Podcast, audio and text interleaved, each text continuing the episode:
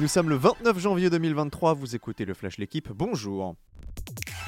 L'Olympique de Marseille perd l'occasion de détrôner le Racing Club de Lens à la deuxième place du championnat. Les 100 et or ont arraché le match nul, un but partout sur la pelouse de 3 grâce à un but tardif de leur nouvelle recrue Adrien Thomasson.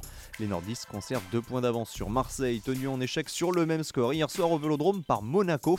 But de Verreto contre son camp, égalisation de Sanchez. Aujourd'hui, suite et fin de la 20e journée avec Nice-Lille et Paris Saint-Germain-Reims à l'affiche. Jour de gloire pour le sport français, nous le saurons ce soir à partir de 21h. Les handballeurs de l'équipe de France défient le Danemark pour un 7 sacre mondial dans un remake des deux dernières finales des Jeux Olympiques. Les Bleus s'étaient imposés à Tokyo en 2021, mais les Danois avaient conquis l'or à Rio 5 ans plus tôt.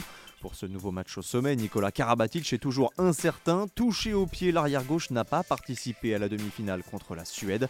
Incertitude également autour de Thibaut Briet et Elohim Prandi. Arina Sabalenka s'offre un premier grand chelem. La Biélorusse a remporté l'Open d'Australie hier au terme d'un combat de 2h28 minutes face à Elena Rybakina. La Kazakhstanaise avait pourtant enlevé le premier set 6-4, mais Sabalenka a repris la mesure dans les deux dernières manches 4-6, 6-3, 6-4.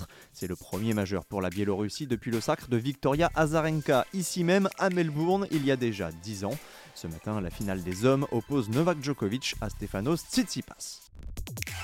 Leurs mano à mano ont rythmé la saison de cyclocross. Wout van Aert et Mathieu Van Der Poel se livrent un duel à distance ce week-end, le tout à une semaine du mondial Dogger Ride. Hier, le Belge a facilement remporté le Flandrian Cross d'Ameux. Le Néerlandais, lui, a choisi Besançon comme dernière course de préparation.